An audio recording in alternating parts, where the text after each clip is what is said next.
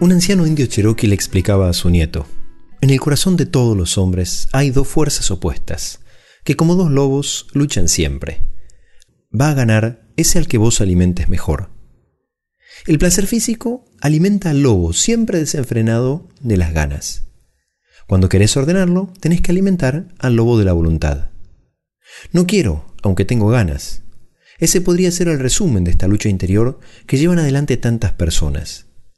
Es bueno en esta lucha entender que yo no elijo sentir ese deseo. Es algo que aparece. Tiene que ver con mi historia, con mi humanidad.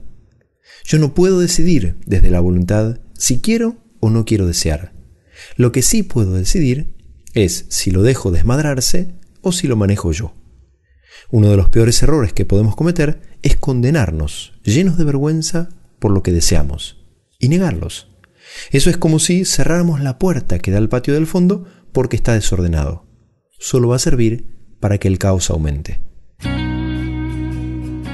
Dios conoce nuestros deseos, los lindos y los otros. Contárselos, pedirle que nos ordene, es lo mejor que podemos hacer.